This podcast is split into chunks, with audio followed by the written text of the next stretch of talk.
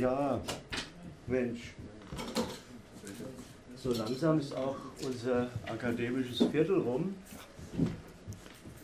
Guten Tag, äh, toll, dass jetzt doch nochmal so viele gekommen sind. Äh, äh, es gab ja gestern in Mainz schon eine Einstiegsveranstaltung, die Warm-up-Veranstaltung, die auch sehr gut besucht war. Sind wir auch sehr froh, weil wir uns ja da eigentlich schon angehängt haben.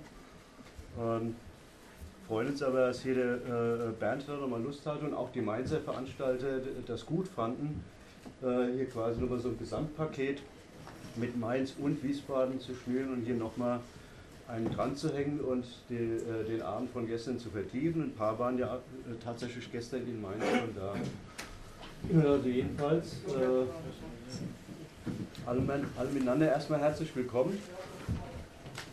Gilt in der Anarchie die Straßenverkehrsordnung, ist die, die provokante Frage, äh, beim Flugblattverteilen hat, man ja schon gemerkt, äh, es wird zum Teil wird die überhaupt nicht ernst genommen, für lächerlich gehalten oder es gibt eine ganz schnelle Antwort. Natürlich nicht, natürlich ja. Ähm, ich habe mir so mein eigenes äh, Bild und Gedanken dazu gemacht, aber ich bin natürlich noch äh, äh, vor allen Dingen gespannt, was hier unser Referent, der Bernd Brücke, dazu sagt. Ähm, ich sage es ganz kurz nochmal, der Bernd ist Koordinationsredakteur der Zeitschrift Graswurzelrevolution. Ich halte jetzt keine hoch, da, da hinten liegt eine, der Gernot hält eine hoch. Ähm, damit, äh, ich weise auch gleich nochmal auf den. Ja. Äh, der Bernd ist, wie gesagt, hier Koordinationsredakteur dieser Zeitschrift. Außerdem gelernter Soziologe, äh, Buchautor, hat auch hier sein äh, neuestes Machwerk dabei als Herausgeber. Also er ist Buchautor und hat noch äh, einige Bücher geschrieben, noch viel mehr herausgegeben. Zuletzt dies hier. Anarchie wie 2.0 oder wie heißt es? Anarchismus hoch 2. Anarchismus hoch 2. Quadrat. Ja. Ist der Nachfolger von Ja Anarchismus. Ja, Anarchismus im Quadrat, was auch immer der Vorgänger von A hoch 3, was nächstes Jahr rauskommt. Damit sind wir eigentlich, können wir eigentlich gerade zum, äh, äh, zum Ablauf des Abends kommen. Da könnt ihr nämlich nachher äh, anschließend nach dem Vortrag noch fragen, was, was es mit Anarchismus hoch 2 auf sich hat, was das bedeutet. Ähm, wir haben uns das jetzt etwa so vorgestellt, dass wir im Großen und Ganzen, ah, Frankfurt, der kommen, passt noch rechtzeitig.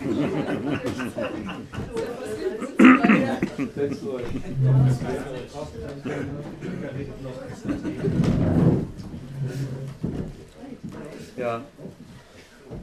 ja, wir haben uns überlegt, wir sind ja hier ein konsensorientierter Laden und basisdemokratisch, aber nichtsdestotrotz haben wir uns schon mal vorher Gedanken über den, über den Abend gemacht.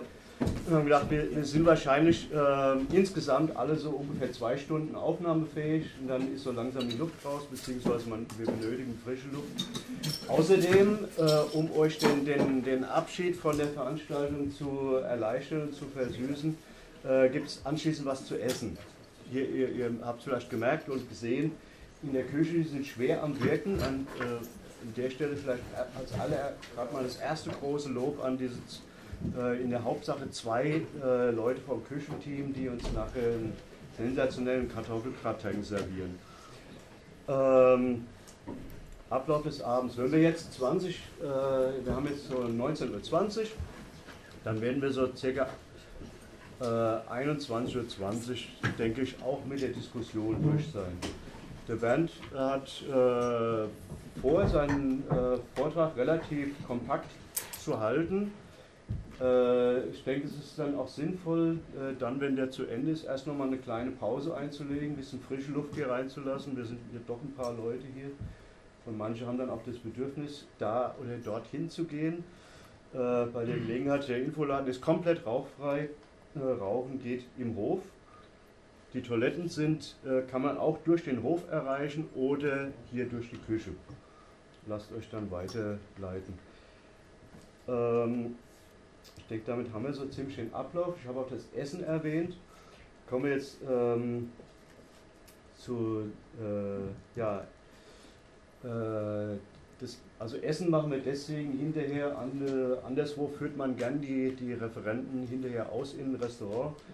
Äh, haben wir uns überlegt, wir machen es so, dass vielleicht für alle was, äh, was abfällt und äh, haben jetzt für äh, äh, einige, circa 20 Leute ungefähr ein flexibles Essen da stehen. Äh, das kostet natürlich auch ein bisschen Geld. Also ihr seid, es ist Küfer, Küche für alle. Wir freuen uns allerdings sehr über eine Spende, weil es doch ein bisschen gekostet hat. Also wenn ihr den einen oder anderen Euro habt, könnt ihr in die Küferdose spenden. Also ich wollte eigentlich noch sagen, es gibt dieses schöne Lied von Klaus der Geiger, Nein, nein, wir wollen nicht eure Welt, wir wollen nicht eure Macht und wir wollen nicht euer Geld. Wir wollen es natürlich trotzdem, weil äh, ähm, es sind leider auch die Veranstalter, wenn ihr mal auf, das, äh, auf die Einladung geguckt habt, sind jetzt auch nicht die finanziell potentesten. Das heißt, wir wollen euch wirklich ausplündern bis zum letzten Cent.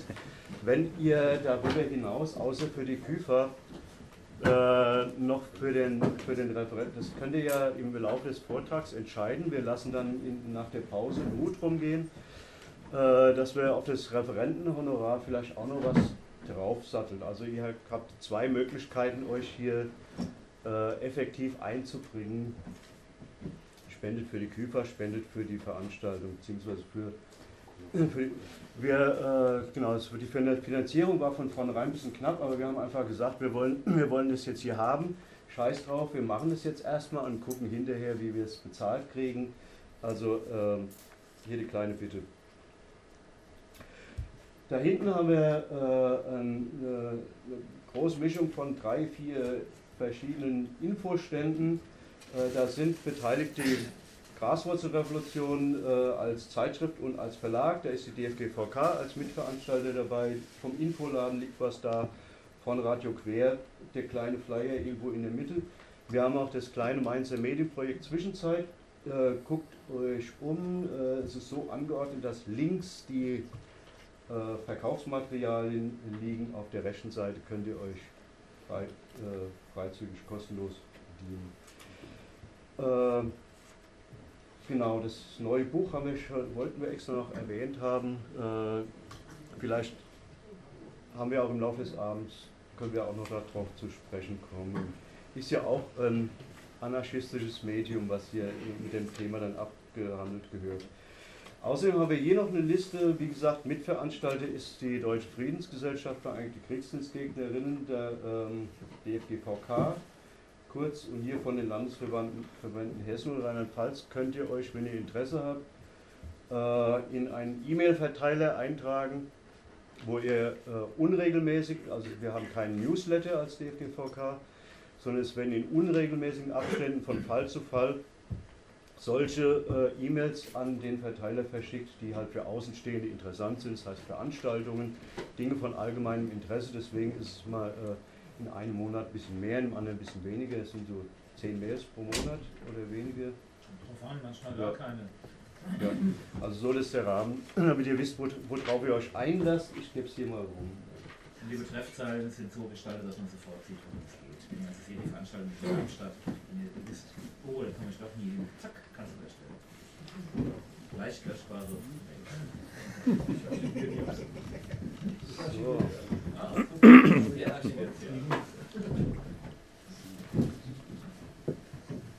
Ja, ich wollte ja gar keine lange, äh, euch nicht mit langer Einführung anöden. Ich habe mich auch inhaltlich kurz gehalten, es ist organisatorisch ausgeufert, aber damit äh, äh sind wir jetzt auch endlich an dem Punkt, wo wir fragen, Bernd, ähm, gilt in der Anarchie die Straßenverkehrsordnung? Genau. Ja, also diese Frage möchte ich eigentlich erst mit euch zusammen am Schluss der Veranstaltung diskutieren. Deshalb würde ich halt vorschlagen, dass, ja, was du ja schon angedeutet hast, vielleicht, dass ich eine Stunde erzähle und äh, den Untertitel der Veranstaltung auch ein bisschen beackere. Untertitel ist ja Anarchismus, libertäre Presse und die Perspektiven einer gewaltfreien, herrscherslosen Gesellschaft. Ähm, da würde ich vielleicht tatsächlich anfangen mit der Frage, was ist überhaupt Anarchie? Und wenn ihr die, die Zeitungen dazu lest, dann findet ihr eigentlich in der Regel Anarchie in Liberia, Anarchie in Syrien. Also Anarchie wird ja meistens als Terror und Chaos und äh, Regellosigkeit äh, verwendet, oft in, von, den bürgerlichen Presse, der bürgerlichen Presse. Besonders ekelhaft vor zwei Wochen von der Taz auf der Titelseite, der, äh, wo ein Interview mit einem Wissenschaftler, Professor Snyder, äh, zitiert wurde auf der Titelseite mit dem Satz, äh, Hitler war kein Nationalist und kein Staatsmann, er war ein rassistischer Anarchist. Und in dem Interview wird dann tatsächlich auch noch behauptet, äh, dass Hitlers Ideologie Ökoanarchismus gewesen wäre. Also im Grunde drei Lügen in einem Satz. Also Hitler, wie ihr wisst, war Nationalist, er war ein Staatsmann und zwar äh, Staatsmann im wahrsten Sinne des Wortes, eines totalen Staates. Und äh, er war ein Verächter des Anarchismus. Also Anarchisten wurden von Hitler umgebracht. Erich Mühsam, der, wenn der noch leben würde, oder mal angenommen, also er hätte das mitgekriegt, was die Taz da für eine Scheiße auf die Titelseite setzt, äh, dann hätte er sich sicherlich im Grabe umgedreht. Mühsam wurde 1933 verhaftet, 1934 bestialisch von SS-Schergen im KZ Oranienburg ermordet und ist sicherlich der bekannteste Anarchist in der Zeit gewesen in Deutschland und ist nur einer von vielen, da komme ich vielleicht gleich noch drauf zu sprechen. Das heißt, der Begriff Anarchist äh, wird oft als Chaos- und Terrorist verwendet und äh, der Begriff Anarchie leider auch als, oft als Synonym für Chaos und Terror und, und Regellosigkeit. Und ich glaube, ich möchte versuchen, mit, äh, mit der Veranstaltung heute auch ein bisschen dieses äh, Klischee vom Anarchismus oder von der Anarchie auch ein bisschen aufzulösen und ein bisschen in die Geschichte des Anarchismus einzuführen. Äh, also ich habe halt sehr intensiv äh, zum Thema anarchistische Presse geforscht, äh, in den 90er Jahren vor allen Dingen, also von 93 bis 98 eben diese Doktorarbeit dazu geschrieben über anarchistische Presse in Ost- und Westdeutschland, wo der Schwerpunkt auf die DDR und die Bundesrepublik in den Jahren 1985 bis 1995 lag. In der Zeit sind tatsächlich in der Bundes also zusammen in DDR und Bundesrepublik über 500 verschiedene Periodika erschienen. Eine davon ist die Graswurzrevolution. Und es gab natürlich noch viele andere, auf die ich vielleicht gleich zu sprechen komme. Ich habe auch eigentlich dazu 200 Folien Äh, aber leider haben wir ja keinen Overhead-Projektor heute zur Verfügung, deshalb bin, bin, ich leider darauf angewiesen, auf, eine, auf, ein, äh, ja, auf ein paar Bilder ähm, zurückzugreifen, die ich für, für einen anderen Vortrag zum Thema Anarchopazifismus verwendet habe. Also ich werde also nicht so viele Bilder zeigen, weil die meisten Bilder eben nur hier auf Folie sind. Aber ich werde trotzdem, glaube ich, ein paar spannende Sachen erzählen, die nicht so ohne weiteres bekannt sind. Und ich gucke auch, dass es sich nicht allzu sehr mit der Veranstaltung gestern überschneidet. Ein bisschen wird es natürlich trotzdem sich überschneiden, denke ich. Das geht, geht gar nicht anders, weil das Thema ist ja sehr, sehr naheliegend und äh, ziemlich nah eigentlich. Also ich habe ja gesehen, dass ein paar Mainzer auch da sind.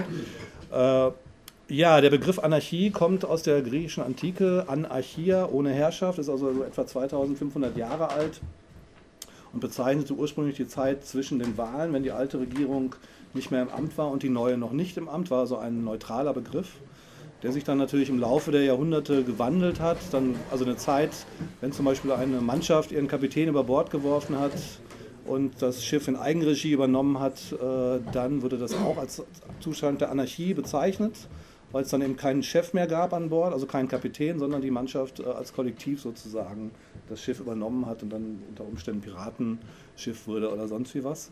Und äh, das war, aber das war im Grunde ein Begriff, der, äh, den sich keiner als Selbstbezeichnung gewählt hat. Also der Begriff Anarchist ist noch längst nicht so alt, der ist also erst entstanden in der französischen Revolutionsphase und wurde ursprünglich als reiner Schmähbegriff benutzt, also von Leuten, von Rechten, die haben als Linke als Anarchisten bezeichnet und Linke haben Rechte als Anarchisten bezeichnet. Es war also ein reiner Schmähbegriff, auch weil die Menschen natürlich gedacht haben, Herrschaftslosigkeit ist immer was Schlechtes, ist Chaos und Terror, kann nur zu Chaos und Terror führen. Herrschaftslosigkeit. Ein Schwerbegriff oder Sperrbegriff.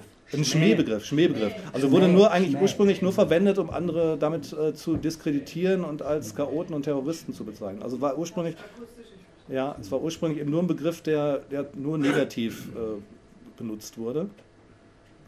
Und äh, obwohl, also Immanuel Kant kennt ihr wahrscheinlich, der hat ja schon im, 19, im 18. Jahrhundert auch eine äh, Erklärung vom Anarchiebegriff gegeben, die ich eigentlich gar nicht so schlecht finde. Er hat Anarchie abgelehnt, aber er hat gesagt, Anarchie ist Freiheit und Gesetz ohne Gewalt, was auch schon, glaube ich, eine ganz gute Definition ist.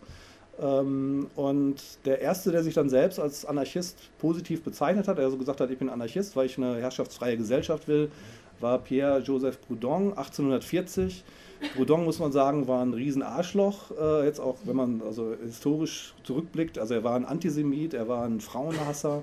Und, aber er war halt jemand, der sich selbst als Anarchist bezeichnet hat. Aber trotzdem würde ich nicht sagen, dass er der Begründer des Anarchismus war. Das hat sich nämlich eigentlich historisch gesehen noch später erst entwickelt. Also als, als Bewegung, der Anarchismus ist im Grunde entstanden durch die Spaltung der ersten Internationale 1872, wo ähm, es im Grunde zwei große Flügel letztlich gab und auch einen großen Streitpunkt gab. Also die Flügel waren im Grunde auf der einen Seite Michael Bakunin und die Anarchisten oder libertären Sozialisten, wie sie sich damals genannt haben, und Sozialistinnen. Und auf der anderen Seite Marx und Engels, die eben die Vertreter des autoritären Sozialismus im Grunde waren und die Meinung vertreten haben, eine Diktatur des Proletariats führe zum Sozialismus und damit zum Kommunismus, also zur klassenlosen Gesellschaft. Bakunin war der Meinung, jede Diktatur führt zu nichts anderem als zu Sklaverei und Ausbeutung und Terror. Und auch die Diktatur des Proletariats wäre in dem Fall nichts anderes als die Diktatur der Partei. Es würden Parteibonzen entstehen, ein, praktisch eine Art Staatskapitalismus entstehen. Und das hat er im Grunde 1869, 1870 71, 72 schon gesagt und äh, wie die Geschichte ja gezeigt hat, hat sich das, was Bakunin damals äh, gesagt hat, im Grunde tatsächlich ja dann auch in den realsozialistischen Ländern so ergeben. Das heißt, die Sowjetunion, die als äh, äh ja, realsozialistischer Staat ja durchaus bezeichnet werden kann, hat sich auch zu einem autoritären Sozialismus entwickelt. Es gab eine, im Grunde Parteibonzen, es gab eine Form von Staatskapitalismus, wo die Parteibonzen im Grunde äh, ja, geherrscht haben und mit, mit freiheitlichem Sozialismus, wie ich mir vorstelle, oder wie die Anarchisten und Anarchistinnen sich vorgestellt haben und vorstellen, hatte das definitiv nichts zu tun. Ähm, ich gehe jetzt ein bisschen in die deutsche anarchistische Pressegeschichte. Also die, die, die Spaltung der ersten Internationale, das waren ungefähr zwei gleich große Flügel weltweit, äh, kann man sagen. Das heißt, der Anarchismus war durchaus auch eine, äh, schon in der Gründungsphase eine durchaus relevante Kraft. Also in einigen Ländern mehr, in anderen weniger. Äh, in Deutschland selber äh, gab es etwa, ja, man könnte sagen, vor dem Ersten Weltkrieg um, ungefähr 10.000 organisierte Anarchistinnen und Anarchisten. Die waren meistens organisiert äh, bei den Lokalisten. Die Lokalisten, das war so eine basisdemokratische Gewerkschaftsbewegung, die eben keine Hierarchie wollte, die meinte, durch den Generalstreik könnte die Anarchie bzw. der Kommunismus, die herrschaftslose, klassenlose Gesellschaft erreicht werden. Das war ja, eine antimilitaristische, antiautoritäre, basisdemokratische Gewerkschaftsbewegung. Im Gegensatz zu den sozialdemokratischen Gewerkschaftsteilen, die eben, ja, im Grunde auf Autorität setzten, auf hierarchische Strukturen. Und logischerweise wurden die Lokalisten dann aus der Sozialdemokratie auch rausgeschmissen äh, als Linksradikale und haben sich dann erfreulicherweise dann als eigenständige Bewegung weiterentwickelt. 1878 äh, gab es die Sozialistengesetze von Bismarck. Äh, äh, das heißt, alle sozialdemokratischen, anarchistischen, kommunistischen Strömungen und Bewegungen wurden verboten. Es war also es führte dann dazu, dass zum Beispiel der Vorwärts, die wichtigste sozialdemokratische Zeitung, äh, ins Exil gehen musste und nur noch als Untergrundzeitung unter der Hand gelesen werden konnte. Und auf der anderen Seite auch ähm, die Freiheit von Johann Most, äh, das war damals vielleicht so von der Auflage her sicherlich die wichtigste deutschsprachige anarchistische Zeitung, etwa äh, ähnlich bedeutend wie der, der Vorwärts äh, zu der damaligen Zeit. Also der, der, die, äh, die Freiheit äh, war eine Zeitung, die Johann Most 1879 gegründet hat als sozialdemokratisches Organ. Johann Most war als sozialdemokratischer Reichstagsabgeordneter sozusagen der Linksradikale innerhalb der Sozialdemokratie, bevor er sich zum Anarchismus äh, gewandt hat sozusagen. Das heißt, er hat die Zeitung ursprünglich als sozialdemokratisches Organ gegründet, ist dann ins äh, Londoner Exil gegangen, 1879, wo er die Freiheit dann weiter produziert hat und sie als Tarnschrift äh, ins Reichsgebiet, ins Deutsche Reich dann geschmuggelt hat. Bei einer Auflage von 9000, was ja eine relativ hohe Zahl ist, auch gerade angesichts der doch konspirativen Verbreitungswege äh, ist das natürlich eine ganz erstaunliche Geschichte. Äh, Johann Most selber war ein ziemlicher verbalradikaler Agitator. Ich lese euch mal ein schönes Zitat vor. Ein Zeitgenosse aus Mainz, Johann Most kommt nämlich aus deiner Heimatstadt Gernot, aus Mainz, äh, beschrieb die Wirkung der von Johann Most verfassten, meist agitatorisch-kämpferischen Artikel folgendermaßen. Jo de Most, das ist ein Kerl. Wann der am was verklickern tut, dann geht's am durch den Navel wie ein warm Senflästerchen. Ich weiß jetzt nicht, ob ich das richtig betont habe. naja, Johann Most jedenfalls war ein ziemlicher Verbalradikalinski und Propagandist, der, also Propaganda der Tat hat er im Grunde verbreitet. 1881 wird er dann wegen Aufreizung zum Mord und Schmähung befreundeter Mächte zu 16 Monaten schweren Kerkers in London verurteilt. Und zwar hatte er die Ermordung des russischen Zaren äh, auf der Titelseite äh, bejubelt mit der Überschrift Triumph, also über die ganze Seite praktisch fette, fetter Titel. Triumph, einer der schrecklichsten Tyrannen, der unzählige unserer Schwestern und Brüder ermordet hat, ist nicht mehr. Und äh, das wurde dann natürlich als Schmähung befreundeter Mächte und mit, ja, mit 16 Monaten schweren Kerkers äh, äh, bestraft. Aber Johann Moss ist dann geflohen über die Schweiz nach Amerika und hat dann in Chicago gelebt, wie viele andere deutsche Anarchisten auch. Allein in Chicago gab es 1879, 90, also, also bis, bis 1908 bis 1890, über 20 verschiedene deutschsprachige anarchistische Zeitungen. Und auch die, der kennt ja die Geschichte des 1. Mai, der lag also auch dann in Chicago begründet. Das heißt, äh, die, die Mai-Krawalle führten ja dazu, dass äh, Anarchisten verurteilt wurden als vermeintliche Bombenleger und äh, dann zum Tode verurteilt wurden. Und aufgrund dieser Justizmorde wurde dann der 1. Mai von der ersten internationalen äh, dann zum Internationalen Tag der Arbeit erklärt. Und das war, es war, ging auch im Grunde in gewisser Weise auf die Politik von Johann Most und die, den doch sehr verbalradikalen anarchistischen Publikationen zurück.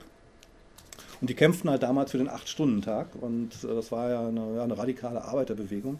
Und die Bomben wurden wahrscheinlich vom Geheimdienst gezündet innerhalb der Demonstration. Und äh, es war so eine Provokationsgeschichte, die äh, ganz klarer ähm, ja, politischer Akt des Staates war, um die radikale Arbeiterbewegung praktisch zu spalten und äh, zu zerschlagen letztlich. Ohne Erfolg, muss man sagen. Ja, im Deutschen Reich entwickelte sich das dann so, dass ab 1890 äh, linke, sozialdemokratische, anarchistische, kommunistische Zeitungen wieder erlaubt wurden. Das führte dann dazu, dass äh, im Deutschen Reich der, der, die Freiheit im Grunde ihre große Bedeutung auch Stück für Stück verloren hat, weil jetzt selber in Zeitungen produziert werden konnten. Die wichtigste war sicherlich der Sozialist, äh, auch herausgegeben von Gustav Landauer, einem Anarchisten und Antimilitaristen, also eigentlich ein Vertreter des Anarchopazifismus. Der Sozialist hatte eine Auflage von 2000 bis äh, maximal 9000 äh, war aber eben ja, ein extrem, würde ich mal sagen, qualitativ äh, quantensprungmäßig orientiertes Blatt. Also es war also wirklich eine sehr, sehr gut gemachte, inhaltlich total interessant, auch heute noch interessante Zeitung. Also ihr seht hier zum Beispiel Leo Tolstoys Rede gegen den Krieg. Tolstoi selber hat sich nicht als äh, Anarchist bezeichnet, aber er gilt als Begründer des christlichen Anarchismus. Seine äh, Schule, die er in Russland gegründet hat, seine freie, erste freie Schule, die wurde verboten wegen Anarchieverherrlichung vom russischen Staat, also in Jasnaya Poljana. Und im Grunde war das aber auch in gewisser Weise ein Vorbild für alle freien, äh, nicht klerikalen, äh, anarchistischen äh, Schulprojekte, die danach auch in vielen Ländern, in Spanien vor allen Dingen, aber auch in vielen anderen Ländern äh, entstanden sind, auch in Deutschland. Also in Deutschland komme ich vielleicht gleich noch drauf zu sprechen.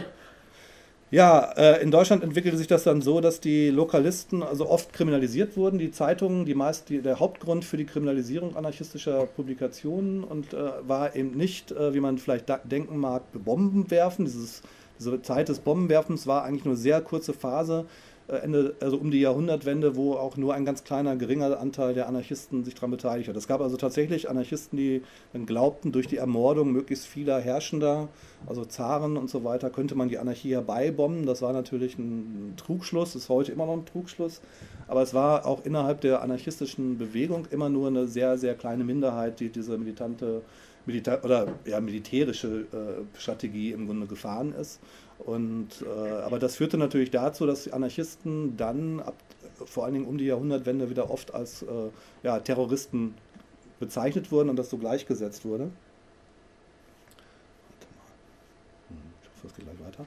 Naja, im Ersten Weltkrieg, also äh, zu Beginn des Ersten Weltkriegs sah es so aus, dass äh, ja, es etwa 10.000 organisierte Anarchisten in Deutschland gab, im Deutschen Reich und die Lokalisten äh, ja, die bedeutendste Strömung sicherlich waren innerhalb des Anarchismus. Es gab aber auch sowas wie den Bohem-Anarchismus, dem Erich Mühsam zum Beispiel angehörte, also praktisch so eine Künstler, also innerhalb der Künstlerszene und in der Kulturszene gab es eben auch viele anarchistische Strömungen, die man durchaus mit heutigen Strömungen äh, vergleichen könnte. Äh, zu Beginn des Ersten Weltkriegs wurde der sogenannte Burgfrieden geschlossen, das heißt, äh, jegliche antimilitaristische Agitation äh, linke Agitation wurde verboten. Die Mitgliederrundbriefe der Anarchisten gab es noch bis etwa ja, 1914, 15. Und die waren aber dann in der Regel gefüllt mit den, mit den äh, Todesnachrichten von an der Front getöteten äh, bekannten Anarchisten. Und das wiederum war auch äh, darauf zurück, also dass viele Anarchisten in den ersten Kriegsmonaten getötet wurden, war darauf zurückzuführen, dass die Geheimdienste an die Offiziere sogenannte Anarchistenlisten gegeben haben. Und die Anarchisten waren in der Regel ja Proletarier, das heißt, die wurden dann als Kanonenfutter in die erste Reihe geschickt und von den eigenen Soldaten zum Teil niedergemäht. Das waren also sozusagen Staats andere Anarchisten wie Ernst Friedrich, äh, wurden dann als vermeintlich Verrückte, weil sie den Kriegsdienst verweigert haben oder den Krieg sabotiert haben, äh, in, ja, entweder im Gefängnis inhaftiert oder als Psychopathen in der sogenannten Klapsmühle äh, festgesetzt. Ja, nichtsdestotrotz haben natürlich die Anarchisten im Ersten Weltkrieg äh, antimilitaristische Arbeit betrieben. Und man muss es ja so sehen, dass innerhalb des Ersten Weltkriegs, also da waren sicherlich die Anarchisten eine der treibenden antimilitaristischen Kräfte, und zwar in allen Ländern der Welt und äh, überall, wo Krieg geführt wurde. Und äh, auch im Deutschen Reich. Im Deutschen Reich war es dann so, dass nach dem Ersten Weltkrieg aufgrund der Kriegserfahrung sehr, sehr viele Menschen äh, ja im Grunde auch erkannt haben, dass äh, der Krieg, der dort geführt wurde, eben ein Krieg auch der, der Reichen und Mächtigen und also des, des, des Kaisers und seiner, seiner Clique im Grunde natürlich war äh, und die Armen sozusagen verheizt wurden. Das Proletariat wurde in den, in den Schützengräben zerstümmelt und, und ermordet, während die Reichen am Krieg verdient haben, die Rüstungsindustrie boomte und äh, die Reichen immer reicher wurden und die Armen immer ärmer und die Zahl der Verkrüppelten immer zahlreicher. Und das führte natürlich dazu, dass auch viele Menschen sich zu Antimilitaristen während dieses Kriegs und zu Antikapitalisten während des Kriegs entwickelt haben. Und das wiederum führte dann dazu, dass in der revolutionären Phase nach dem Ersten Weltkrieg auch im Deutschen Reich der Anarchismus eine kurze Blüte erreicht hat, also auch zu einer Massenbewegung wurde durchaus. Die, äh, die, Lokalisten hatten sich nach dem Ersten Weltkrieg zusammengetan und haben dann die Freie Arbeiterunion Deutschlands gegründet, FAUD, AS, Anarchosyndikalisten. Äh, und die hatten dann tatsächlich nach dem Ersten Weltkrieg zeitweise bis zu 150 Mitglieder. Das war aber nicht die einzige anarchistische Organisation. Es gab also noch verschiedene anarchistische Jugendbewegungen, es gab anarcho-kommunistische Gruppen, also eigentlich ganz viele verschiedene anarchistische Gruppen, sodass man durchaus davon ausgehen kann, dass nach dem Ersten Weltkrieg in Deutschland etwa 200.000 Menschen in anarchistischen Gruppen und Organisationen organisiert waren. Also aus heutiger Sicht eine unglaubliche Zahl. Äh, der Syndikalist, die Zeitung, die ihr da seht, war ähm, auch nach dem Ersten Weltkrieg eben als praktisch äh, deutschlandweites Organ der, der, der Anarchosyndikalisten äh, gegründet worden und hatte eine Auflage von wöchentlich bis zu 120.000. Das ist aus heutiger Sicht natürlich eine ungeheure Zahl. Es gibt keine äh, linke Zeitung, die diese Auflage heute erreicht in Deutschland. Und ähm, wenn, man, wie man, wenn man sich das Layout anguckt, dann erkennt man natürlich auch, dass das auch natürlich viel mit dieser Kriegserfahrung zu tun hatte und auch viel ähm, ja, ne, nieder mit der Gewalt, äh, wieder mit dem Militarismus. Also der Antimilitarismus war natürlich nach dem Ersten Weltkrieg ein ganz äh, wichtiger Mobilisierungsfaktor. Und das zerbrochene Gewehr, das ihr hier seht, war eben ursprünglich kein pazifistisches Symbol, sondern das war das Symbol, ein Erkennungssymbol der anarchistischen Bewegung weltweit und äh, ist dann aber eben ab 1921 auch äh, von der War Resisters International ja unter anderem mit benutzt worden. Die Internationale der Kriegsgegner, die sich nach dem Ersten Weltkrieg gegründet hatte und heute ja noch existiert, wo unter anderem die Deutsche Friedensgesellschaft Mitglied ist, aber auch die Zeitung Graswurzelrevolution und etwa 90 weitere Organisationen in 45 Ländern heute, heute immer noch aktiv sind. Und äh, man kann sagen, dass der, ja, der, der Antimilitarismus war auch der Hauptgrund für die äh, Angriffe, die es im Preußentum, im Deutschen Reich äh, auf den Anarchismus gab. Also antimilitaristische Agitation war in einer komplett durchmilitarisierten Gesellschaft, das muss man ja sehen. Also in, in Deutschland war es so, dass die Kinder von klein auf zu Soldaten erzogen wurden. Also die, und die, also die Jungs wurden zu Soldaten erzogen, die, die, die Mädchen zu äh, Hausfrauen, die die Soldaten verpflegen und sie füttern sozusagen, kann man ganz platt sagen. Und das fing halt schon im Kindergarten an und hat natürlich auch große Auswirkungen darauf, wie sich Menschen entwickeln. Also der, der autoritäre Charakter, der Faschismus, der dann in Deutschland ja besonders ekelhaft war. Äh, also ne, wenn man sich anguckt, der Faschismus in Italien war grausam, aber in Deutschland gab es keine, also äh, es gibt keinen Faschismus, der so extrem pervers und verbrecherisch war wie der Nationalsozialismus. Was natürlich auch damit zu tun hat, dass die Gesellschaft total, die deutsche Gesellschaft komplett militarisiert war, von klein auf, dass die Kinder von Anfang an gedrillt wurden mit autoritärer Erziehung zu, klein, zu Soldaten, zu ja, funktionierenden Kriegsmaschinen, die auf Befehl in der Lage sind, andere Menschen umzubringen.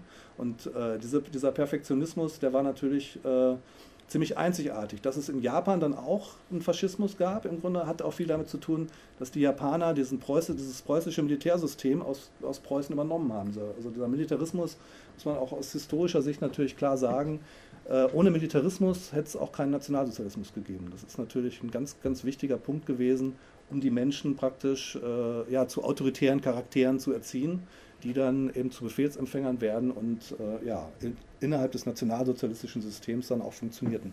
Ja, äh, aber bevor es zum Nationalsozialismus kam, gab es natürlich in Deutschland eine ganz spannende antiautoritäre Bewegung, die eben antimilitaristisch war, wie, eben der, ja, wie ihr seht hier, das wahre Antlitz des Krieges. Der Krieg ist der Feind der proletarischen Befreiung. Arbeiter bekämpft das Ungeheuer. Die schaffende Frau, eine ganz großartige anarchistische Zeitung. Äh, also viele denken ja, ab, ab seit 1968 gibt es im Grunde so antiautoritäre Bewegungen in Deutschland. Das ist so nicht der Fall. In den 20er Jahren gab es eine durchaus vergleichbare Bewegung, die äh, sogar genommen, genau genommen vielleicht sogar noch viel, wesentlich größer war, weil die anarchistische Bewegung selber hatte eine Unzahl an Zeitungen natürlich produziert, aber nicht nur das, sondern auch äh, sehr viele konkrete Projekte ins Leben gerufen. Zum Beispiel die ersten freien Schulen und so weiter. Ihr kennt Summerhill wahrscheinlich. Summerhill wurde äh, in, in, Dresden gegründet in den 20er Jahren, ist im Grunde auch aus dieser anarchistischen, antiautoritären äh, Schulbewegung, die eben gegen diesen klerikalen, autoritären Schuldrill äh, war, äh, äh, hervorgegangen und äh, im Grunde war das eine große kulturelle Bewegung der Anarchismus. Das, das seht, seht, euch mal das Cover an, die Schaffende Frau, Zeitschrift für soziale Fragen, Pazifismus, Erziehungs-, Schul- und Frauenfragen, Moden neuer Richtung, Schneiderei und Handarbeiten. Wirkt auf den ersten Blick für uns erstmal ein bisschen irritierend. Ist aber eine absolut großartige anarchistische Frauenzeitung aus den 20er Jahren gewesen, von Amy Köster herausgegeben. Die Texte sind heute noch brandaktuell und immer noch total sozialrevolutionär. Es geht also um freie Liebe, es geht um, ja, um im Grunde alle sozialen Fragen, die auch heute noch eine große Relevanz haben. Äh, ein großer Teil der Texte ist erschienen im Unrast Verlag, nachgedruckt. Kann ich euch am wärmstens nochmal ans Herz legen, das, das zu lesen. Und die schaffende Frau selber war eben eine anarchistische Frauenzeitung und äh, ja, dass, dass, da eben auch äh, Tipps für Schneiderei, Handarbeiten und so weiter drin waren, hatte auch einfach damit zu tun, dass äh, die, das Ziel der anarchistischen Presse auch de facto war, einmal die bürgerliche Presse komplett zu ersetzen und äh, auf der anderen Seite eben äh, auch die proletarischen Frauen in dem Fall in die Lage zu versetzen, ihre Kleidung selbst herzustellen. Das war natürlich, äh, aus, aus, heutiger Sicht wirkt das vielleicht ein bisschen skurril, wenn man sich dieses Titelbild anguckt, aber wenn man das kultursoziologisch betrachtet, ist das natürlich eine ganz, ganz spannende Sache, auch aus, außergewöhnlich. Und man muss auch sagen, dass die schaffende Frau äh, einen großen Anteil daran hatte, dass es dann auch eine anarchistische Hausfrauenbewegung in den 20er Jahren gab. Also der Frauenbund äh, wirkt auch vielleicht erstmal skurril, aber Moment, da kommen wir noch nicht hin. Ähm, der Frauenbund war ähm, ja de facto tatsächlich eine anarchistische äh, Hausfrauenorganisation in erster Linie. Äh, der, der äh, Syndikalist, den er eben schon gesehen hat, der also eine große Auflage hatte und weit verbreitet war, war eine reine Männerzeitung und die FAUD war eine Organisation, die zu 90 Prozent aus Männern bestand. Also die Mitglieder der FAUD waren, das war also wirklich ein, äh, ein Arbeiterclub und die, also diese Teilung von Fra die Frauen sind zu Hause und hüten Kinder und, so, und die Männer arbeiten und sind dann in der Gewerkschaft oder so. Das war in den 20er Jahren natürlich leider noch wirklich Usus. Das ist, äh, und die Frauen selber hatten aber keine Stimme auch innerhalb der, des, des Syndikalisten. Das war wie gesagt eine reine Männerzeitung, die nur von Männern geschrieben wurde. Und dieser Frauenbund hat im Grunde auch natürlich durch die schaffende Frau, aber auch durch die anarchistische Tageszeitung, die es im Rheinland gab, ähm, die Schöpfung, im Grunde dann erst erkämpfen müssen, dass sie eine eigene eigenständige Redaktion, also eine eigenständige Zeitungsbeilage in, im Syndikalisten bekommen, nämlich äh, der Frauenbund, so hieß diese, die Zeitung auch. Und das war dann praktisch das eigenständige Organ der, der anarchistischen Frauenbewegung äh, in den 20er Jahren in Deutschland. Und ja, das wurde im Grunde erkämpft, auch durch die schaffende Frau, die eine, eine reine Frauen, anarchistische Frauenzeitung war, aber eben natürlich auch durch die, die Schöpfung, die im, im Gegensatz zum Syndikalisten als anarchistische Tageszeitung für im Rheinland und Westfalen dann ähm, die Frauen halt auch schon zu Wort gekommen lassen hat und dadurch im Grunde den Druck auf die Organisation, also die, die, die reichsweite Organisation der FAUD herstellen konnte und die Frauen haben also so viel Druck ausgeübt, dass sie dann sich diesen, diesen Frei, also diese Freiheit, auch diesen Freiraum erstmal ja, erkämpfen mussten und so weiter, erfolgreich erkämpfen mussten. Das ist auch ein Stück weit Geschichte, die nur wenig aufgearbeitet ist bis heute. Also einen großen Teil der Sachen, die, die ich auch so in den letzten Jahren, also die ich auch so in Holland und so weiter kopiert habe, sind äh, historisch gesehen kaum äh, bearbeitet worden bis heute. Das heißt, da liegen einfach wahre Schätze an anarchistischen Publikationen, die einfach von der bürgerlichen Presse überhaupt, also auch von, den, nicht von der Geschichtsschreibung eigentlich überhaupt gar nicht wahrgenommen wurden und wahrgenommen werden bis heute. Und das ist eigentlich äh, also unsere Aufgabe als Teile der sozialen Bewegung, da Forschungsarbeit zu treiben und da auch daran zu, mitzuwirken, dass das äh, sich ändert, dass also dieses Wissen auch über soziale Bewegungen äh, in den 20er Jahren und auch in den 30er Jahren zur Zeit des Nationalsozialismus, da komme ich gleich noch drauf, auch bekannter wird, denke ich mal. Ja, in den 20er Jahren, es war also wie gesagt tatsächlich auch so, dass es die, die, die, es gab nicht nur die FAUD, sondern es gab eben auch eine anarchistische Jugendbewegung und sogar eine anarchistische Kinderbewegung. Also es gab zum Beispiel die, der Kinderwille, das war eine, die, das Organ der freiheitlichen Kindergruppen. Also die, das heißt, die, diese Proletarier, die FAUD, die haben also auch Sachen selbst organisiert. Äh, wie, ja, so, man könnte sagen, Kinderläden, wenn man es jetzt auf die 68er beziehen würde. Das war durchaus ähnlich und eben auch eigene Publikationen für Kinder, zum Beispiel der proletarische Kindergarten und so, also Sachen, die dann auch mit Kindern zusammen produziert wurden. Und äh, ich lese euch das mal vor, was da steht. Hallo liebe Kinder, wisst ihr schon, wir bauen jetzt Panzerkreuzer. Wer sagt einmal, woher kommt denn das Geld dazu, wo wir doch nötiger Wohnungen bräuchten als schwimmende Mordmaschinen? Das Geld zum Bauen müssen die Arbeiter durch Steuern und Zölle auf Lebensmittel aufbringen. Erst muss der Arbeiter das Geld aufbringen, dann beutet ihn der Unternehmer mit seiner sauer verdienten und abgehungerten Steuergroschen aus. Und schließlich wird er noch mit denselben Mordwaffen, die sie selber bauten, umgebracht. Ist das nicht ein herrlicher Fortschritt im 20. Jahrhundert? Religion tut Not, ein wahres Geschichtchen. Tante Annie ist zu Besuch gekommen und lässt es sich angelegen sein, den fünfjährigen Bubi in die biblischen Geschichten einzuführen, denn sie glaubt, dass seine religiöse Erziehung vernachlässigt sei. So liest sie ihm eines Tages von der Hochzeit zu Kana vor. Und Jesus sprach zu seiner Mutter, Weib, was habe ich mit dir zu schaffen? Meine Stunde ist noch nicht gekommen. Worauf Bubi in strahlender Bewunderung herausplatzt. Oh Mensch, der war aber frech, was? Liebe Kinder, solltet ihr den Inhalt nicht verstanden haben, so schreibt an die Redaktion. ja, ist vielleicht ein bisschen skurril, aber ich finde. schon. Äh, ja, also es gibt, also das ist ja auch viel, also zum Beispiel diese freiheitlichen Kindergruppen, also der Ernst Friedrich zum Beispiel, der, was ich ja eben erzählt hatte, im Ersten Weltkrieg auch inhaftiert wurde als, als äh, Antimilitarist. Der hat ja nach dem Ersten Weltkrieg dann äh, das Antikriegsmuseum gegründet und das Buch Krieg im Kriege herausgebracht und dann mit Kindern zusammen eben auch äh, ja, Projekte gemacht, also auch Zeitungen und auch Bücher, zum Beispiel im proletarischen Kindergarten, wo also auch antimilitaristische Kinderzeichnungen und so weiter drin sind. Das, ist ein, das sind ganz spannende Zeitdokumente und Krieg im Kriege, diese ganzen Bücher und Sachen. Äh, das Antikriegsmuseum, das ist natürlich alles dann 33 zerstört worden und verbrannt worden. Ne? Also die Bücher sind verbrannt worden und es hatte aber in den 20er Jahren Millionen Auflagen. Das heißt, es war weltweit, also auch in vielen Sprachen übersetzt und in vielen Sprachen ist es auch immer erschienen ähm, hatte das eine, eine, ja, eine, Massenverbreitung, muss man sagen. Und das, das, Buch ist eines der besten Antikriegsbücher. Da sind auch schon Kinderzeichnungen drin, zum Teil. Und äh, ich fand, also ich finde, das ist natürlich, das sind ganz spannende Zeitdokumente, die man natürlich eigentlich viel intensiver äh, noch analysieren müsste, als das bisher passiert ist und so weiter. Ich habe es auch nur so aufgelegt, um mal als Beispiel mal zu zeigen, äh, dass es ähm, die Ideen von, von Freiheit und so weiter, dass sie nicht 68 entstanden sind, sondern dass es sie natürlich schon viel länger gibt und dass es in Deutschland eben auch äh, eine freiheitliche anarchistische Bewegung, auch Frauenbewegung gab, die äh, bis heute eigentlich weitgehend unbekannt ist und das ähm, auch viel stärker erforscht werden müsste. Ja, das ist die Schöpfung aus dem Rheinland.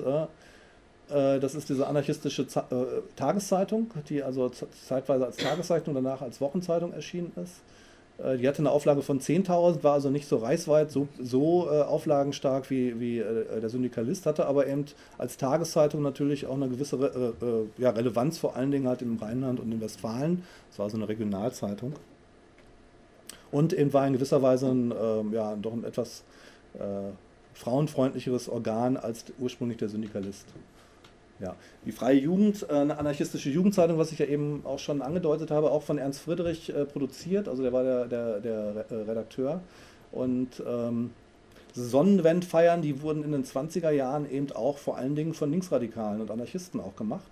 Das heißt, es wurde dann aber im Grunde von den Nazis äh, übernommen und heute. Das kam doch von der Wandervogelbewegung. Es kam von der Wandervogelbewegung, aber es hatte dann, im, also im Grunde haben die Nazis ja diese Sonnenwendfeiern auch instrumentalisiert. Sie haben also viel von den sozialen Bewegungen, Wandervogelbewegungen, aber eben auch von, in dem Fall von den Anarchisten zum Teil auch übernommen, was, äh, was da, oder eben auch der Begriff Nationalsozialismus, ne, ist ja auch der Versuch schon, also allein in dem Begriff steckt ja schon der Versuch, die starke sozialistische Bewegung, die in Deutschland ja doch auch sehr äh, es war ja die größte äh, Arbeiterbewegung, organisierte Arbeiterbewegung in Europa, muss man ja auch sagen, damals und in den 30er Jahren, 20er Jahren. Und dass dann so wenig Widerstand 1933 äh, entstanden ist, da möchte ich auch auf jeden Fall gleich noch was zu sagen. Aber erst möchte ich noch ein bisschen was zur anarchistischen Jugendbewegung sagen. Also äh, FAUD, wie gesagt, gab es. Es gab aber eben auch hier diese jungen Anarchisten, das war so eine anarchistische Jugendbewegung. Die hat, also die Zeitung von die junge Anarchisten hatte auch so Auflagen bis zu 10.000. Und da ist eigentlich nochmal programmatisch, äh, wofür und wogegen sie standen. Gegen Militarismus, Kirche, Staatsschule, gegen jede Autorität, wirtschaftliche und geistige Knechtschaft, für den konsequenten Antimilitarismus, Atheismus, Freiheit in Erziehung und Bildung, für eine freiheitlich-sozialistische, anarchistische Gesellschaft. Ne? Das ist also schon auch äh, eine sehr spannende anarchistische Bewegung in, gewesen in, in, den 20er Jahren. Genau. Warte mal, es ist genau, erste internationale Artikel. Museum, genau. So ein Buch, erst Friedrich, Krieg dem Kriege, also genau. Das sind fürchterliche Aufnahmen drin. Ja, also genau, Krieg dem Kriege, es ist... Äh, 2001 erschienen. Genau, es ist, ja, aber es ist, also die Bücher muss man auch, genau, es ist 1968 neu aufgelegt worden, Krieg dem Kriege, vor, vor 2001, hat dann auch wieder Millionenauflagen in der, in der Hochphase der Friedensbewegung gehabt. Aber man muss auch sehen, äh, 1933, der Nationalsozialismus äh, hat den Anarchismus in Deutschland im wahrsten Sinne des Wortes äh, vernichtet. Also es war, es war so, die FAUD hatte, also die Freie Arbeiterunion Deutschlands hat 1932 auf ihrem Kongress beschlossen, wenn die NSDAP an die Macht kommen sollte, wird die FAUD aufgelöst und hatte auch schon einen Teil der Organisation ins Ausland gebracht. Ne? Also die Internationale, auch eine sehr wichtige anarchistische Zeitung. Die Redaktion ist also bereits äh, vor 1933 dann ins Ausland gegangen, nach Holland und hat dann vom Internationalen Institut für Sozialgeschichte in Amsterdam aus die Internationale dann anschließend auch ins Reichsgebiet geschickt, also als Tarnschrift getarnt. Und ähm, 33 war es aber auch so, dass viele Anarchisten geglaubt haben, ja, wenn die NSDAP drankommt, es wird nicht viel schlimmer, als es sowieso schon war. Und, äh, und warum, warum ist 1933 so wenig Widerstand gelaufen gegen, die Anarch gegen den Nationalsozialismus? Das ist ja eine Frage, die wir uns heute auch stellen müssen. Und meiner Meinung nach ist ein Hauptgrund dafür auch der Glaube an den Parlamentarismus, weil viele äh, Sozialdemokraten äh, und, äh, und viele Demokraten auch geglaubt haben, okay, die haben jetzt die absolute Mehrheit zusammen mit der DNVP gekriegt. Das heißt, äh, sie sind ganz legitim an der Macht. 1920 war das ja noch anders. 1920 gab es den Kapp-Putsch. Ich weiß nicht, ob ihr die Geschichte kennt. Der Kapp-Putsch war ja ein faschistischer Putschversuch. Und daraufhin haben äh, die Anarchosyndikalisten und die Sozialdemokraten, später auch die Kommunisten, die haben sich erstmal ein bisschen zurückgehalten, und äh, linke Demokraten zusammen Generalstreik ausgerufen der dann tatsächlich auch funktionierte. Das heißt, das, das gesamte gesellschaftliche Leben im gesamten Deutschen Reich ist innerhalb von wenigen Tagen und Stunden zusammengebrochen. Also es fuhr kein Zug mehr, es fuhr keine Straßenbahn mehr, es fuhr keine, kein, kein Bus mehr. Die Bäckereien haben gestreikt. Das gesamte Leben ist praktisch von heute auf morgen äh, gestoppt worden. Also wenn ihr euch vorstellt, was, was für ein Chaos so ein GDL-Streik anrichtet, dann könnt ihr euch mal vorstellen, was passiert, wenn plötzlich alle Arbeiter sagen, wir machen nichts mehr, wir arbeiten nicht mehr, wir legen die Arbeit nieder dann bricht das gesamte gesellschaftliche Leben zusammen. Und der Kaputsch äh, ist innerhalb von fünf Tagen zusammengebrochen.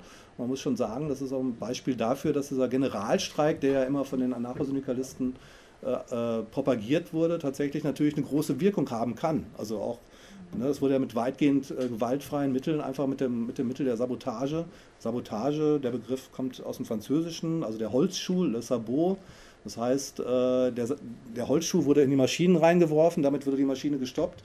Ein wunderschöner Begriff, finde ich. Und genau so war natürlich auch der, der, General, der Generalstreik funktioniert. Das heißt, die Maschinen wurden tatsächlich gestoppt. Das wurde äh, ja im Grunde äh, alles, was produziert wurde, innerhalb von wenigen Stunden gestoppt. Es gab nichts mehr produziert. Und es war. Da gibt es eine Wiesbadener Kneipe, also die heißt Sabo, oder? Ja, das Sabo. Die nennen sich auch dann. Ja, also ich finde, genau. Das ist als Einwand, das ist auch ganz, ganz früh passiert. Ja. Die haben nämlich die, ihre Holzschule in die Webstühle reingestellt. Ja, genau. Ja. Die, ersten, die, ersten, die erste maschinelle Produktion. Genau, und da kommt der wunderschöne, passiert, ja. da kommt der wunderschöne Begriff mhm. Sabotage, ja, also aus dem Französischen. Das Sabot, aber ich finde auch immer noch ein wichtiges, gutes Konzept. Also Sabotage äh, in dem Sinne ist natürlich ein sehr wirksames Mittel der direkten Aktion und äh, in meinen Augen nimmt auch natürlich gewaltfreien Aktionen. Genau, da ist das Buch Krieg und Kriege, was du eben erwähnt hattest. Also das Problem ist, äh, die Bilder gehören jetzt eigentlich gar nicht zu diesem Vortrag, obwohl da der, der freie Sozialist, naja, vielleicht doch. Der Wille zur Macht. Der Wille zur Macht, ja. Äh, Im Deutschen Reich war es, ich hatte ja eben schon Erich Mühsam erwähnt, äh, also viele Anarchisten haben das falsch eingeschätzt. Es war zum Beispiel auch so, dass es tatsächlich noch bis 1934 noch anarchistische Zeitungen im Reichsgebiet gab, die weiter produziert wurden, zum 1. Mai und so weiter. Auch nicht als Tarnschrift, sondern klar als antifaschistische Schriften. Äh, aber dann war es tatsächlich so, dass eigentlich nur noch konspirativ gearbeitet werden konnte. Es gab dann im Deutschen Reich etwa 600 bis 900 aktive Anarchosyndikalisten und Anarchosyndikalisten im Untergrund die sich dann meistens getarnt haben als Gesangsverein oder Schachverein und dann innerhalb dieses Gesangsvereins dann die, die Untergrundzeitung gelesen haben. Die wurden also äh, eingeschmuggelt, da zum Beispiel die Internationale war getarnt als Deutschtum im Ausland, herausgegeben von den deutschen Schulen, von den Schulen deutscher Art im Ausland, also so ein, ekelhafter Deck, ein ekelhaftes Deckblatt. Und dahinter verbarg sich dann die Internationale, die dann wirklich Informationen aus der anarchistischen Bewegung aus dem Deutschen Reich aber auch aus der Sowjetunion, wo die Anarchisten ja auch gleichzeitig massiv verfolgt und zum Teil auch ermordet wurden. Äh, ja, also das ist eine ganz, ganz tolle Zeitung, die internationale. Die findet ihr auch in Amsterdam im Internationalen Institut für Sozialgeschichte. Und die ist halt erschienen bis 1937 und äh, ist meiner Meinung nach eine der wichtigsten äh, Zeitungen der, 20, äh, der 30er Jahre überhaupt, also überhaupt eine deutschsprachige Zeitung überhaupt, weil es eben auch ein Stück weit Gegenöffentlichkeit oder eben auch eine ganz andere Sichtweise auf die Geschichte äh, wiedergibt sozusagen. Ich habe einen äh, der Redakteure noch kennengelernt, Helmut Kirschei. Helmut Kirschei äh, kam aus Wuppertal, war in den 20er Jahren aktiv in der ähm, anarchistischen Jugendbewegung bei den Schwarzen Scharen. Das war eine äh, militante anarchistische Gruppe, die sich Straßenschlachten auch mit der Hitlerjugend geliefert hat und äh, ja, im Grunde antifaschistische, eine sehr, sehr teilweise militante antifaschistische Gruppe und er ist dann 1933 als Mitglied der Gruppe verhaftet worden und verhört worden. Sie haben ihn dann aber relativ schnell wieder freigelassen, weil sie auch noch nichts wussten. Aber er war tatsächlich auch beteiligt an diversen Straßenschlachten mit der Hitlerjugend. Und es war ihm klar, äh, dass sie das noch rauskriegen würden. Deshalb ist er dann sozusagen als ganz junger Mann äh, äh, direkt nach Holland gegangen, auch ins, zum Internationalen Institut für Sozialgeschichte, wo Arthur Lening das Institut gegründet hat. Also ein, ein, ein Anarchist und äh, der Begründer des größten Bewegungsarchivs der Welt. Das Internationale Institut für Sozialgeschichte ist mit 180 Mitarbeitern das größte Alternativarchiv der Welt und ähm, wurde halt auch von Anarchisten gegründet. Das war also praktisch ist eine der, der, großartigsten Bibliotheken. Also wenn ihr mal nach Amsterdam fahrt, kann ich euch nur empfehlen, geht da mal rein, sucht euch mal ein paar Zeitungen, die äh, hier in der, in der Doktorarbeit erwähnt werden, raus. Gerade die Zeitungen aus den 20er und 30er Jahren sind wirklich unglaublich äh, spannende Zeitdokumente, die zum großen Teil einfach noch nicht erforscht wurden und die es einfach gilt, jetzt heute noch für die Nachwelt zu erforschen und äh, zugänglich zu machen. Institut nochmal in Amsterdam? Internationale Institut für Sozialgeschichte, IISG. Und da ist auch das größte deutsche Alternativarchiv, das ist das ID-Archiv. Das ist auch angegliedert, das wurde in den 70er Jahren in, in Frankfurt gegründet und ist dann nach Holland gegangen. Das heißt, äh, das heißt, auch deutschsprachige Literatur, da findet ihr mehr da als irgendwo anders. Also auch Originale von, äh, von Marx, Bakunin, Emma Goldmann und so weiter. Da gibt es alles in Amsterdam. Ja, ähm, genau, 33 im Grunde wurde dann der Anarchist, also bis 1938 gab es noch diese Untergrundgruppen, äh, die, also anarchistische, klar anarchistische Gruppen, anarchosyndikalistische Gruppen, die dann aber von der Gestapo weitgehend aufgedeckt wurden. Und 1938 gab es dann im Deutschen Reich die letzten großen anarchistischen äh, ja, Schauprozesse, die sogenannten Anarchistenprozesse wurden die auch im Deutschen Reich genannt. Die Anarchisten im Ausland sind dann zu einem Teil auch nach Spanien gegangen. Also Helmut Kirschei, von dem ich ja eben erzählt hatte, der war dann in Amsterdam, hat die, die, die, Zeitung Die Internationale mitgemacht, die dann ins Reichsgebiet geschmuggelt wurde. Und als dann 1936 in Spanien äh, Franco versucht hat, einen faschistischen Putsch zu machen, das aber dann auf großen Widerstand der Bevölkerung gestoßen ist und der Bevölkerung, vor allen Dingen der anarchistischen Bevölkerung. Man muss sagen, in Spanien, damals hatte 1936 hatte Spanien etwa 3, 23 Millionen Einwohnerinnen und Einwohner aber es waren zu der Zeit über zwei Millionen Menschen in der anarchosyndikalistischen Gewerkschaft CNT organisiert. Das heißt, es war die mit Abstand größte Organisation des Landes.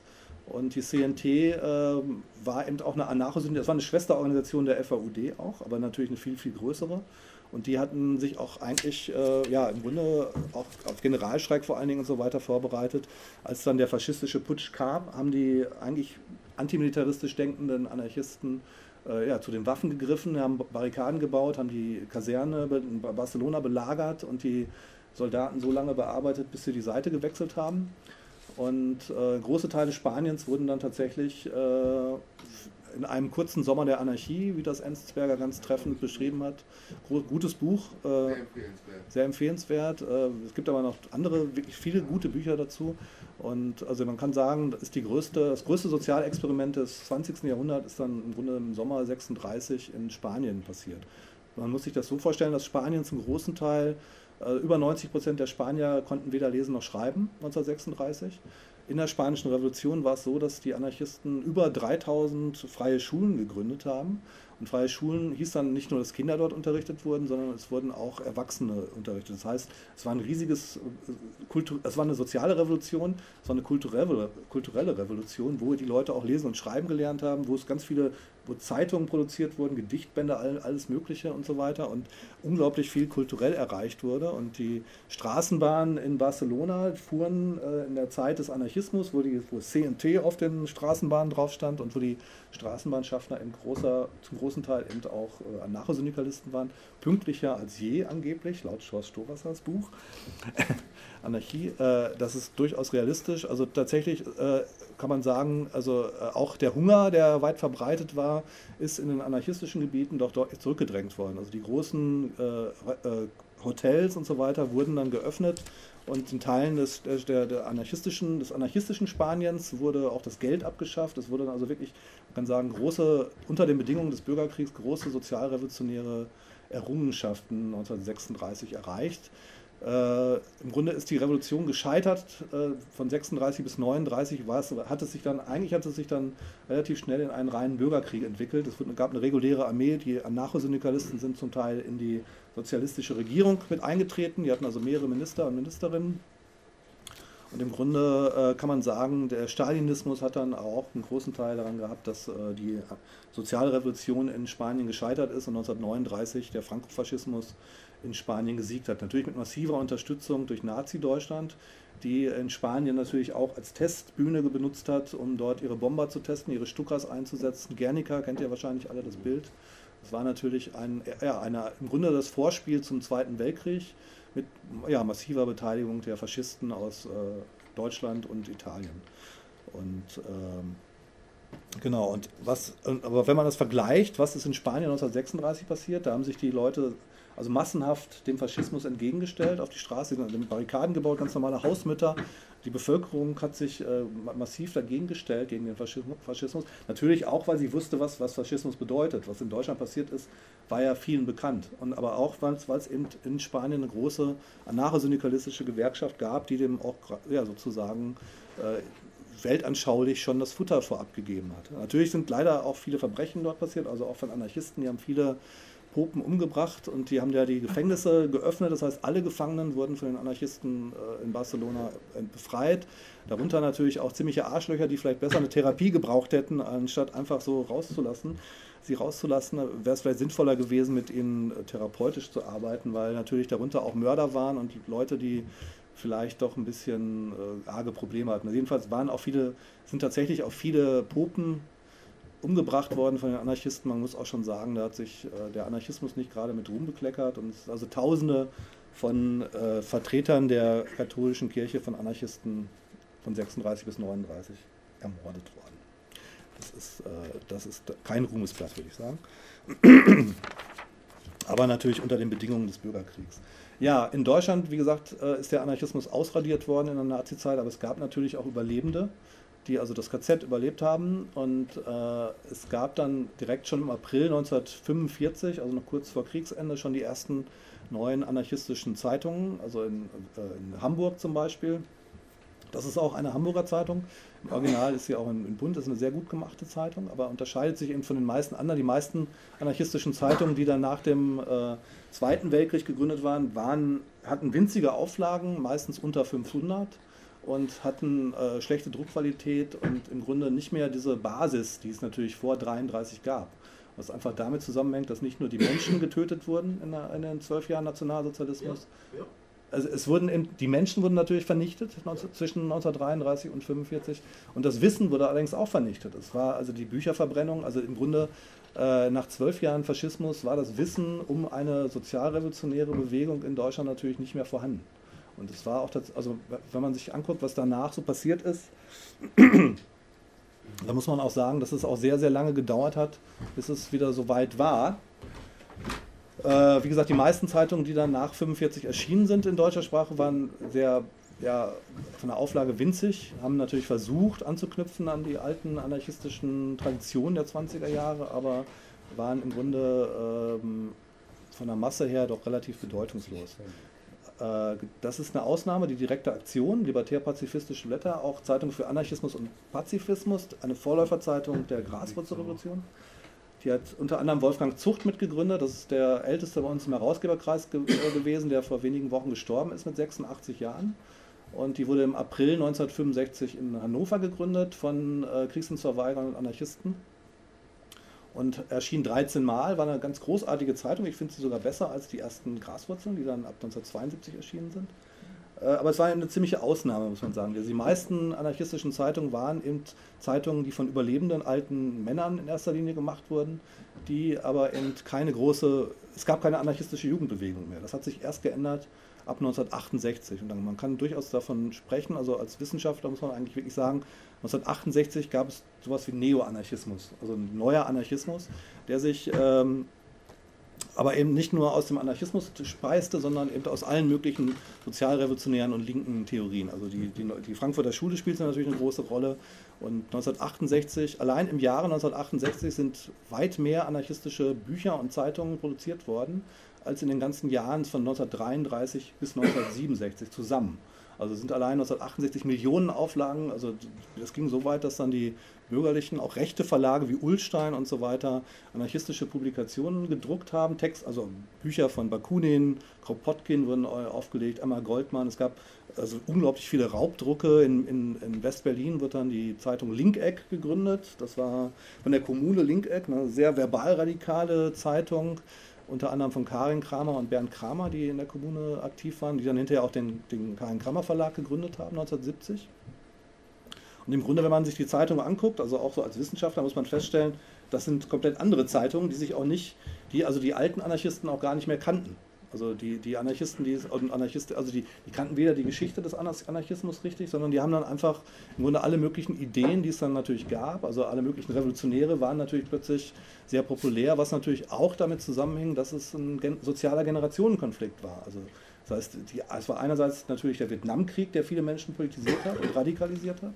Es war auf der anderen Seite natürlich aber auch äh, der pers ganz persönliche Konflikt, den die, den die Kinder mit ihren faschistischen Eltern hatten. Der, also das Eltern, Elternhäuser waren ja nach 1945 weiterhin faschistisch. Also die meisten Leute, die aus dem Krieg zurückgekommen sind, waren nicht plötzlich äh, äh, Demokraten oder das waren Antisemiten. Das waren, also wenn Hitler, äh, wenn die NSDAP 1950 äh, hätte, sich, hätte aufgestellt worden wäre, hätte sie die absolute Mehrheit gekriegt. Das war, es gab, es gab da eine, eine, Umfrage sozusagen damals, aber das war ja eine verbotene Partei. Aber das heißt, äh, große Teile der Bevölkerung in Deutschland waren natürlich nach dem Zweiten Weltkrieg weiterhin Faschisten und äh, natürlich reingewaschene Faschisten. Und das ging ja auch so weit, dass der Bundeskanzler eben auch ein NSDAP-Mitglied war. Also ihr kennt Kiesinger und, und der Bundespräsident war ein KZ-Baumeister.